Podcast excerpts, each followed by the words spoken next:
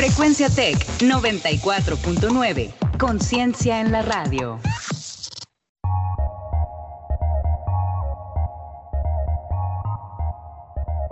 En 30. En 30. En 30. En 30. En 30. En 30. En 30. En 30. En 30. Bienvenidos.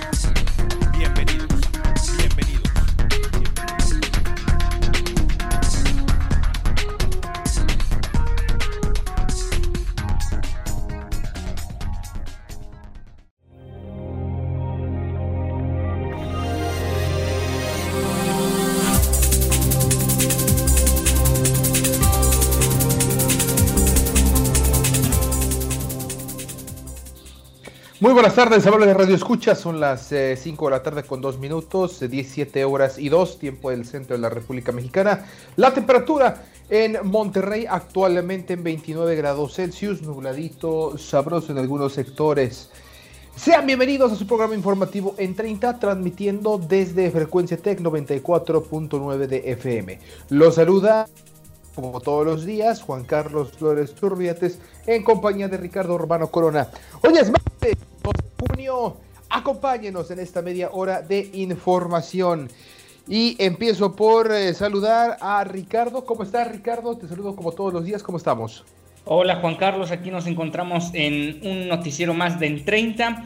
También nos puedes escuchar por www.frecuenciatech.com.mx y en nuestras redes sociales en Facebook como Frecuencia Tech 94.9 e Instagram arroba frecuencia-tech.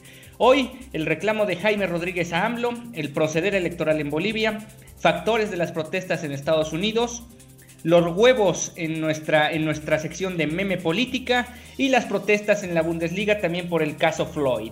Y sin más preámbulos, vámonos con información en corto. En corto. Las noticias locales. Las noticias locales. Las noticias locales. En corto. Las noticias locales. Las noticias locales. Sí, exactamente, Ricardo. Empezamos con información eh, del ámbito local y es que el gobernador Jaime Rodríguez, como lo apuntabas en los titulares, presumió en sus redes sociales que en una reunión virtual en la Conferencia Nacional de Gobernadores reclamó la falta de atención del presidente Andrés Manuel a los estados. En sus redes sociales el Bronco subió parte del mensaje que emitió en el encuentro de los eh, mandatarios con la Secretaría de Gobernación Olga Sánchez Cordero.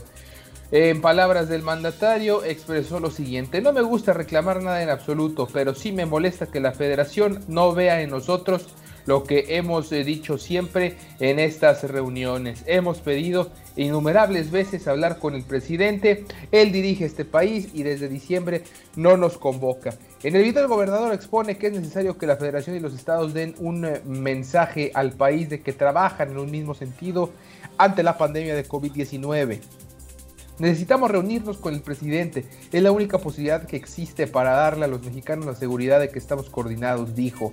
No podemos seguir con esta ruta en que la federación sigue una ruta y nosotros otra. Antes de cortar el video con su participación, se escucha a El Bronco afirmarle a la secretaria Olga Sánchez Cordero que no están peleando por dinero, aunque exista un bloque de gobernadores que buscan un reembolso de los gastos que han hecho por el coronavirus, mayor rapidez en la entrega de los recursos del Fondo de Estabilización y alistan una propuesta de reforma a la ley de coordinación fiscal. Pues bueno, eh, dicen una cosa, pero pues sus dichos, eh, más bien sus acciones eh, dicen otra cosa. En más información también del ámbito local, tenemos que el día de hoy, hace unas horas, trabajadores de antros y bares salieron a marchar en el centro de la ciudad de Monterrey para pedir que se reactive su sector y así poder abrir sus negocios y poder empezar a generar algo de ingresos. Por otro lado, en San Pedro, el alcalde Miguel Treviño invitó a denunciar y exhortó también a que se denuncie la violencia doméstica que se vive en el municipio salpetrino y en general a todo el estado ante el creciente denuncias eh, a los teléfonos de emergencia por esta situación. Y finalmente, durante mayo, el segundo mes de la pandemia por el coronavirus, los ingresos estatales del gobierno de Nuevo León cayeron en 24% en comparación ante el mismo mes del año anterior, reportó hoy la Secretaría Estatal. Y eh, hay que puntualizar, hay que puntualizar bastante esto de, de, la violencia doméstica, pues ya hemos visto que algunos estados, ayer hablábamos de la, del municipio de Magdalena Contreras, ex delegación Magdalena Contreras en la Ciudad de México, pues hoy le toca al municipio de San Pedro Garza García también este, invitando a que denuncien porque bueno, en el, país em, se están estimando que los feminicidios son al doble de lo oficial, un tema realmente eh, preocupante, no nada más a nivel local, que dicho sea de paso, pues Nuevo León es el cuarto eh, estado con mayor cantidad de feminicidios y la zona metropolitana de Monterrey tiene una gran cantidad de estos casos.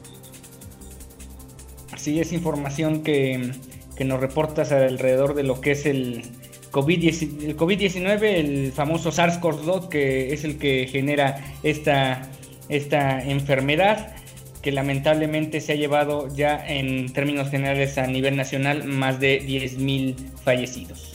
Así es, y efectivamente hablando ahora de el, el SARS-CoV-2, vamos a dar el reporte del día de hoy, la Secretaría de Salubridad en su conferencia en punto de las 3 de la tarde confirmó 5 nuevos fallecimientos por coronavirus y 98 contagios más, con lo que el número total de decesos llegó a 121 y el de contagios a 2.996. Amalia Becerra, subdirectora del Hospital Metropolitano, detalló que uno de los fallecidos tenía 32 años y padecía obesidad y tabaquismo, dos de los grandes eh, comorbilidades.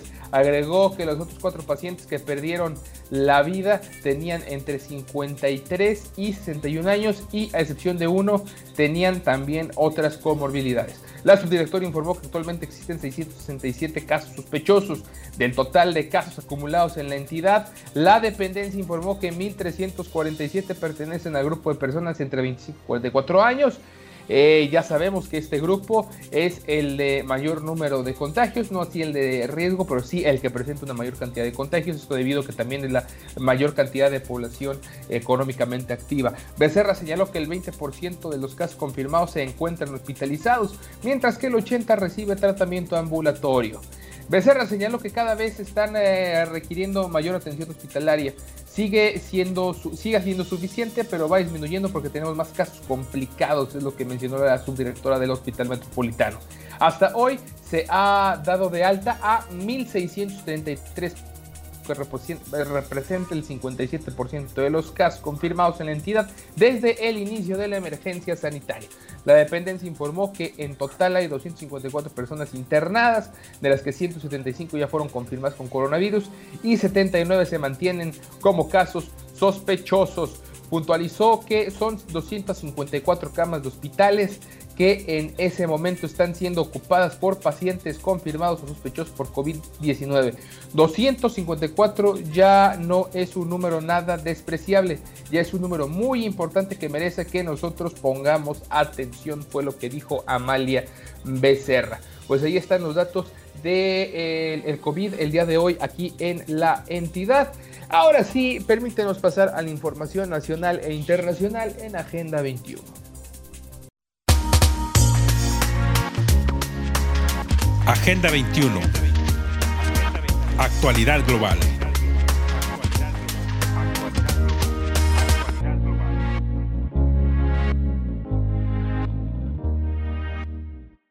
Bien, Ricardo, ahora sí, eh, pasando ya a información del ámbito nacional, eh, sigue el presidente en su gira allá en Quintana Roo, específicamente en Cancún, y mencionó, mencionó con que eh, puede volver a cerrar la economía y las actividades en caso de haber rebrote. Cuéntanos qué fue lo que dijo el presidente López Obrador al respecto. Sí, como mencionas allá en Cancún, Quintana Roo, el presidente Andrés Manuel López Obrador se dijo satisfecho con lo que hasta el domingo se cumplen ya 18 meses de gobierno y el retomar sus giras como parte de la nueva normalidad.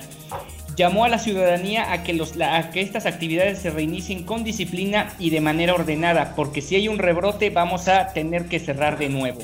Al decir cerrar es recomendar nada de imposiciones autoritarias, eso lo quiso recalcar. En su conferencia de prensa matutina en este destino turístico, informó que si bien en algunos estados y las principales zonas metropolitanas del país el número de contagios es lento, Tabasco, donde estará el viernes, es la entidad con más problemas de, esta índole, porque se relajó la disciplina y eso es lo que está padeciendo ahora la población tabasqueña. Asimismo, detalló que 41% de las 10.000 camas de terapia intensiva con ventilador están ocupadas para atender pacientes con coronavirus. Un punto muy importante porque hasta, hasta ahora todavía no ha habido, digamos, como tal, no solo en Tabasco, sino en todo el país, una saturación. A lo mejor hay casos puntuales de saturación de hospitales, pero en general ha habido eh, todavía suficiencia en ese aspecto. Al presidente se le preguntó si cuando continúa un alto número de contagios era el momento adecuado para retomar sus giras y también si el incremento de movilidad podría generar más infecciones. Respondió que la estrategia ha, dependido de la opinión de los especialistas y médicos y definió que si los ciudadanos mantienen esa sana distancia, salen de sus casas con todo el cuidado que se necesite. Solo para lo indispensable y respetar las medidas sanitarias, poco a poco se podrá regresar a lo que conocemos como normalidad. Pero si hay un rebrote, aclaró, se regresará al confinamiento para salvar vidas, que es lo más importante. Pero también si con cuidado vamos regresando a la normalidad, será más importante o algo más importante para todos, porque se lograría mejorar, mejorar la economía popular, familiar y a nivel nacional. En el reporte que presentó dijo que en la Ciudad de México hay una situación controlada y con disminución lenta de casos al igual que en Tijuana y Quintana Roo, así como en Sinaloa, aunque no como quisiéramos. En Acapulco durante la semana pasada se incrementó el número de casos, se resolvió la falta de camas con ventilador, además de que no se han incrementado los contagios. Y citó que en Veracruz y Puebla los números van conforme a lo proyectado por los médicos, científicos y matemáticos. Yucatán, otro estado que también está allá en la península, continúa a la baja mientras Campeche sigue con el estado como el estado del sureste con menos infectados en contraste con Chiapas que ha crecido últimamente pero no con una situación de alarma. López Obrador ofreció el pésame por los fallecidos durante la pandemia y expresó que el país está consternado por, por todos los conocidos que han perdido la vida. No son números, no son estadísticas, son personas, son familiares. Es bastante el dolor que genera una pandemia como esta, pero tenemos que ir hacia adelante. De los funcionarios presentes en la conferencia, solo el gobernador de Quintana Roo, Carlos Joaquín González, y los alcaldes de Cancún, Mara Lezama e Isla Mujeres, Juan Carrillo, así como el secretario de Seguridad y Protección Ciudadana, Alfonso Durazo, usaron cubrebocas y sí ya se viralizó la imagen del presidente sin el uso de eh, la famosa mascarilla. 12.5 millones de mexicanos dejaron de trabajar en abril, Juan Carlos. Eso reportó ayer en la noche, bueno, en la tarde más que nada, el INEGI. Exactamente, eh, interesante lo que reporta el INEGI. Una de cada cinco personas fue separada o suspendida de su trabajo en abril pasado. El cierre económico impuesto por la pandemia de COVID-19 implicó que 12.5 millones de personas salieran del mercado laboral. De ellos, 10.4 millones se ocupaban de manera informal y el resto, 2.1 millones, en empleos formales, reportó el Instituto Nacional de Estadística y Geografía, el INEGI. En el primer mes de la contingencia sanitaria cayó la población económicamente activa. La informalidad se ubicó por vez primera abajo del 50%, se incrementó la subocupación y ahora uno de cada cuatro trabajadores está sujeto a ella. Además, entre los eh, ocupados que quedaron, el ingreso colapsó, reporta la encuesta telefónica de ocupación y empleo. La instrucción más importante como población durante abril fue quédate en casa, nos quedamos y eso es lo que estamos capturando, explicó Julio Santella, presidente del INEGI. La población económicamente activa, eh, por sus siglas PEA, eh, población económicamente activa, quienes tienen trabajo o buscan uno, tuvo un derrumbe sin precedentes. Cayó de 55.8 millones de empleos en marzo a 43.3 millones en abril. A la par, la población no económicamente activa pasó de 38.7 millones a 50.2 millones. También ahí vemos cómo se incrementó la población económicamente no activa. No hay precedente donde se hayan modificado o invertido estas proporciones de la, de la población económicamente activa. Históricamente es la primera vez que vemos este cambio, detalló Edgar Bielma, director de Estadística Socioeconómica del INEGI. Ello se explica en parte porque algunos trabajadores fueron suspendidos en sus labores sin derecho a salario ni garantías de regreso. En ese contexto, de cada seis personas que dejaron de trabajar en abril, cinco laboraban en la informalidad. Efecto de ello, esta tasa, que en marzo era de 57.5%, se redujo a 47.7% en abril. El desempleo lleno, ya no más bien el desempleo llano, es decir, las personas que buscan activamente emplearse sin conseguirlo, pasó de 1.7 millones a 2.1 millones en un mes. Como tasa avanzó de 2.9 a 4.9%, aunque Bielma recalcó que el rango de error de esta cifra es bastante alto, por lo que no es muy confiable estos números. En la población no económicamente activa, 20 millones de trabajadores están listos para regresar al mercado de trabajo una vez que pase la contingencia sanitaria. De ellos, 9.1 millones perdieron o fueron suspendidos de sus empleos en marzo, 3.5 millones en abril, 5.8 millones antes de la pandemia y 1.7 millones no habían tenido oportunidad de acceder a uno. La subocupación, o sea, las personas que tienen necesidad y disponibilidad de ofertar más tiempo de trabajo de lo que su ocupación actual les demanda, pasó de 5.1 millones de personas en marzo a 11 millones en abril. Como proporción de la población ocupada se incrementó de 9.1 a 25.4%, así que una de cada cuatro personas que conservó su empleo lo hizo en esta condición de subocupación.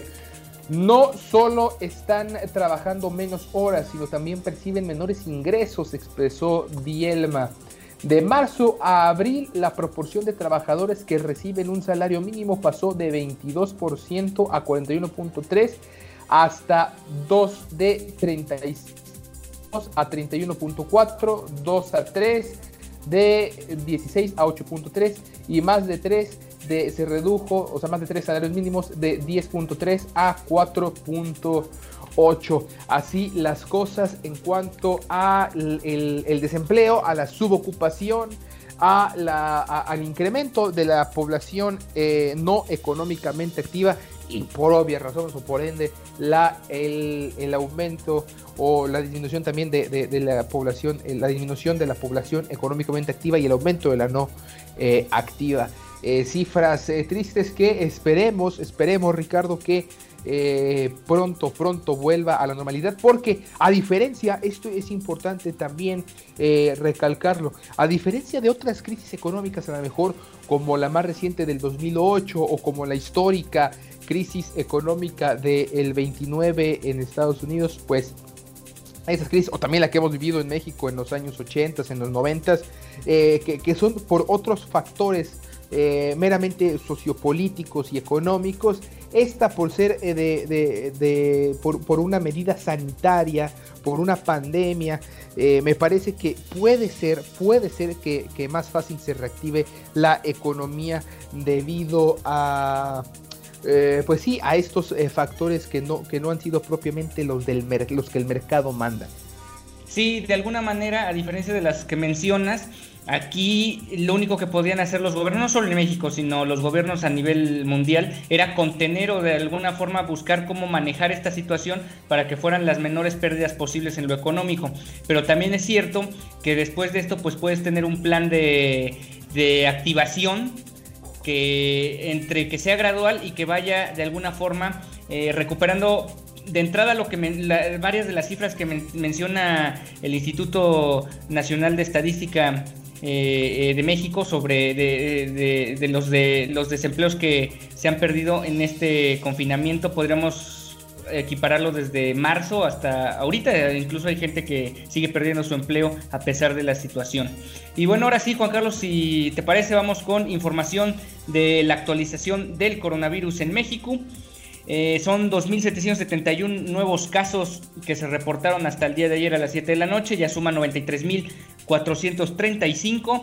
Como lo dijimos ayer, lo anticipamos, se superó la cifra de 10.000 muertos, fueron en total 10.167, 237 personas perdieron la vida y ya se recuperaron 67.491. Arribó ya el quinto embarque de Estados Unidos con insumos, médico insumos médicos a nuestro país. Advierte la OPS los riesgos de reabrir si siguen los contagios y recomienda no apresurarse en abrir la economía. Y finalmente, también mencionar dentro de lo que fue las actividades de Andrés Manuel López Obrador el día de hoy, dio banderazo de salida al tercer tramo del tren Maya en su gira semanal allá en el sureste del país. Exactamente, Ricardo, y eh, pues parece que ya le, urgía, ¿no? Eh, estas, eh, volver a estas giras, que ya las intensificó, ya son de una semana, imagínate nada más. Ahora, Ricardo, ¿qué te parece si vamos, eh, amables amigos, también ya a la información del ámbito internacional? Porque lo comentábamos también al inicio en los titulares. Al parecer ya en, Bolivia tienen una eh, elecciones o, se fijarán elecciones probablemente para el mes de septiembre, después de que el Tribunal Supremo Electoral de Bolivia anunció eh, para el 6, el día 6 de este mes, las elecciones del mes de septiembre, las elecciones presidenciales que fueron suspendidas debido a la emergencia sanitaria por el nuevo coronavirus. El presidente del tribunal Salvador Romero, dijo que en una rueda de prensa este martes que la fecha fue fijada tras un acuerdo razonable y satisfactorio con los partidos políticos, entre ellos el movimiento El Socialismo Más del expresidente Morales. No participó del consenso la alianza de centro derecha que lidera la presidenta interina Jainine Áñez. El acuerdo será plasmado en un proyecto de ley que será remitido en las próximas horas a la Asamblea Legislativa dominada por el MAS para su aprobación. Romero, quien fue nombrado por la mandataria interina, dijo que el tribunal trabajará ahora en la aprobación de protocolos de seguridad para garantizar los comicios sin poner en riesgo la salud de los votantes y por supuesto que la integridad también porque las cosas, créame, créame que estaban bastante eh, calientes, estaban eh, que ardía allá la situación en Bolivia antes de la pandemia, que vino, la verdad sí vino a enfriar bastante la situación. Bolivia realizará las nuevas elecciones casi un año después de los eh, fallidos comicios de noviembre que tras protestas de la oposición derivaron en un golpe de Estado contra el entonces mandatario Evo Morales, quien renunció a la presidencia y huyó del país. De hecho, estuvo refugiado en México, fue el primer país en donde se refugió eh, algunas semanas antes de eh, emigrar o de viajar posteriormente a Argentina, ya mucho más cerca de Bolivia. Ahora el país deberá elegir un sustituto entre varias coaliciones. La del MAS, liderada por Luis Arce, es una de las más populares. Eh, y la verdad es la que tiene, la que tiene una gran base de, posibles electores. Las encuestas hasta, antes de la pandemia, y de hecho durante la pandemia, varias encuestas allá en Bolivia eh, le daban una gran aprobación al MAS, al Partido Socialista de Luis Arce. Eh, el otra opción es Carlos Mesa, también expresidente, quien aspira también a liderar el gobierno, al igual que la actual mandataria interina Yanine Áñez. Bolivia superó los 10 de coronavirus al comenzar junio con una tendencia ascendente en la curva de contagios, dijo hoy el, ministro, el Ministerio de Salud que esta semana dio luz verde a las flexibilizaciones de la cuarentena total que ha paralizado al país andino por más de 70 días. Así la situación allá en el país andino. Y ahora vamos a pasar a más información también, Ricardo, que nos trae, que nos traes a continuación, más información acerca del el caso de eh, George Floyd que ha, mm, eh, que ha creado toda una ola de manifestaciones en Estados Unidos.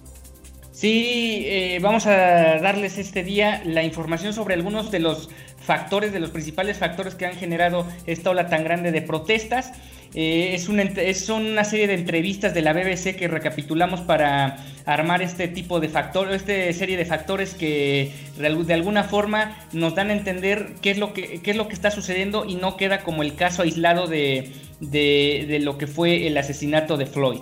En noviembre de 2014, mientras Estados Unidos estaba sacudido por las fuertes protestas callejeras en Ferguson, Missouri, por la muerte del joven afroestadounidense Michael Brown de 18 años a manos de un policía blanco Darren Wilson, ocurrida en agosto de ese año, Trump alertó por Twitter, nuestro país está totalmente fracturado y con nuestro, debido, con nuestro débil liderazgo en Washington, puede esperar que disturbios y saqueos como los de Ferguson ocurran en otras partes. Eso lo escribió el ahora mandatario de Estados Unidos en 2014. Cinco años y medio más tarde, durante tres de los cuales él ha estado a cargo de la Casa Blanca, Estados Unidos vive una de sus manifestaciones más graves desde las ocurridas en 1968 tras el asesinato del líder por los derechos civiles Martin Luther King Jr. ¿Por qué esta vez el alcance de la protesta va más allá de lo ocurrido en Ferguson? Hay cuatro factores muy importantes. Menciona la profesora asistente de Historia y, y Estudios Afroestadounidenses en la Universidad de Iowa, Ashley Howard. Lo que puso todo esto en marcha fue el brutal asesinato de George Floyd la semana pasada. Esto fue el catalizador, lo que realmente llevó a la gente a las calles. La experta, sin embargo, destaca que esa muerte no ocurre en el vacío, sino en un contexto en el que las comunidades negras están constantemente sometidas a una excesiva vigilancia policial. No podemos dejar de lado que hay profundas desigualdades en Estados Unidos que afectan la vida cotidiana de los eh, afroestadounidenses. Estas son el origen de que haya disparidades en cada una de las medidas significativas de la vida de los afroestadounidenses desde la mortalidad materna hasta las diferencias de ingresos y en la riqueza que pasa por una de una generación a otra. Así lo indica Howard. También la experta refiere que los negros en Estados Unidos también van a la cárcel en una tasa mayor que los blancos y que en otras comunidades y que también hay diferencias en la calidad de la educación que reciben. Eso ella lo cataloga o lo llama racismo estructural. Julian Selicer, historiador político de la Universidad de Princeton, cree que la pandemia ha tenido un papel muy importante en impulsar las protestas callejeras, aunque no sea su causa principal. Históricamente las protestas violentas ocurren en el verano, cuando hay calor y la gente está incómoda y tensa, especialmente si viven en lugares llenos de gente. No tengo duda de que simplemente vivir esta pandemia de COVID-19 que golpeó de forma más dura a muchos afroestadounidenses generó mucho malestar. Y de alguna forma eso es lo que menciona también Celicer señala que estos factores se sumaron a una respuesta inapropiada por parte del gobierno Donald Trump creando una mezcla inflamable. El experto cuestiona los llamados del mandatario a la ley y el orden, señalando que Trump hizo eco de una frase según la cual los saqueos llevan a tiroteos, lo cual decían algunas de las voces más reaccionarias de la década de 1960.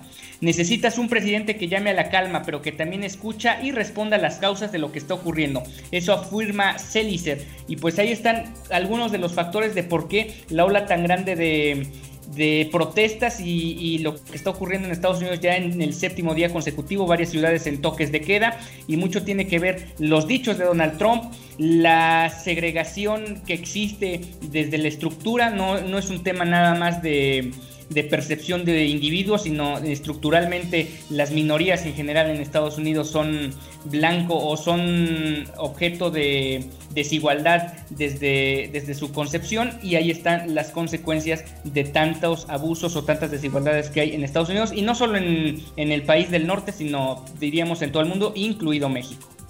Exactamente, el racismo estructural en Estados Unidos, ejemplo de este racismo estructural del que habla el doctor Celicer, es eh, pues un ejemplo claro fue la autopsia, eh, más bien la, sí, la autopsia oficial que hizo el, gobierno y la, la, causa de la muerte oficial que fue eh, por abuso de sustancias, abuso de drogas y, que eso le había causado un infarto, cuando la autopsia independiente por parte de los abogados de la familia del señor Floyd mencionan que la causa fue asfixia eh, por haber mantenido la rodilla, que él murió ahí en la misma escena, que no había muerto de camino al hospital o en el hospital. Eso también es parte del racismo, el querer ocultar y el querer eh, criminalizar a la víctima, en este caso diciendo que consumía grandes cantidades de sustancias adictivas, lo cual es una mentira que eh, las autoridades dijeron en su momento.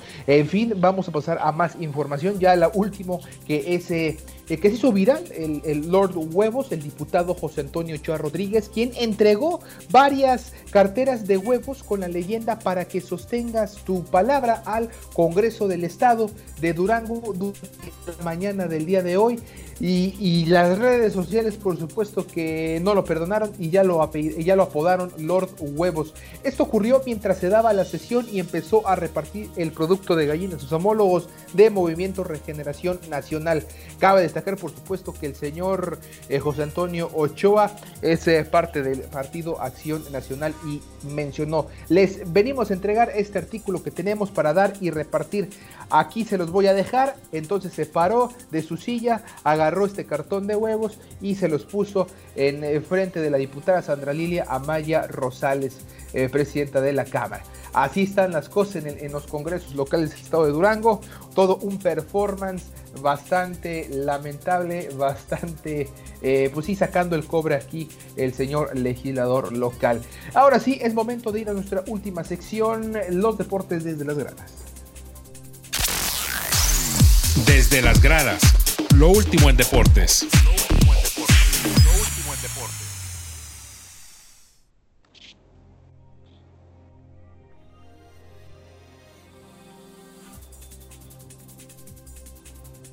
Y bueno, prudencia ante gastos en homenaje a Floyd. Así eh, el asunto en Alemania, la Federación Alemania de Fútbol tratará con la mayor sensibilidad posible los gestos que se realizaron por parte de varios jugadores de la Bundesliga el pasado fin de semana como homenaje a George Floyd, fallecido el pasado 25 de mayo. Jandon Sancho y Araf Hakimi del Borussia Dortmund, Weston McKenzie del Schalke 04 y Marcus Thuram del Borussia Mönchengladbach tuvieron gestos en recuerdo del ciudadano estadounidense y bajo los estatutos del organismo no están permitidos los eslóganes políticos, religiosos o personales durante los partidos por los que están expuestos a una posible sanción del comité de control.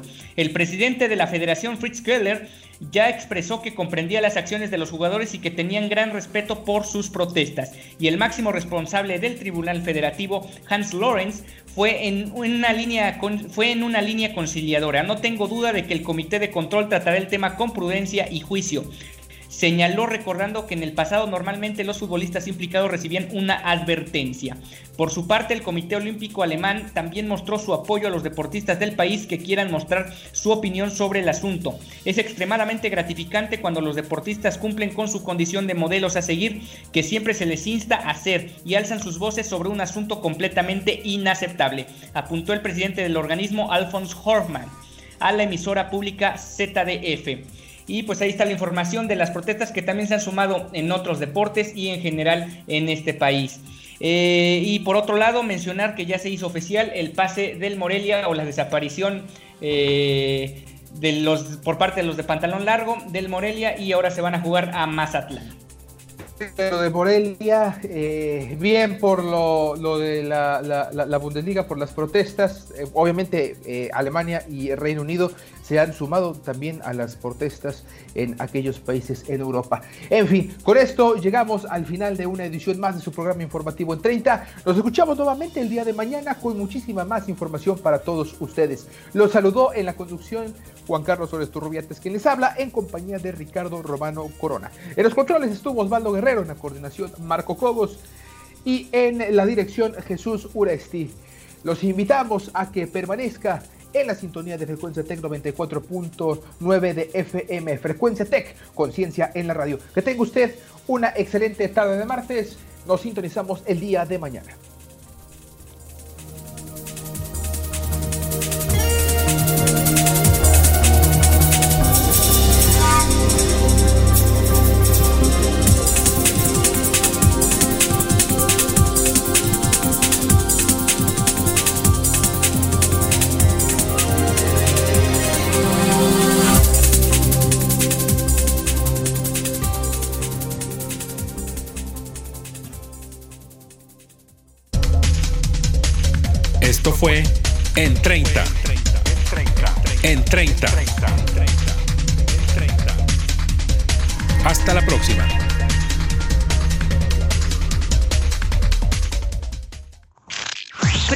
Tech 94.9. Conciencia en la radio.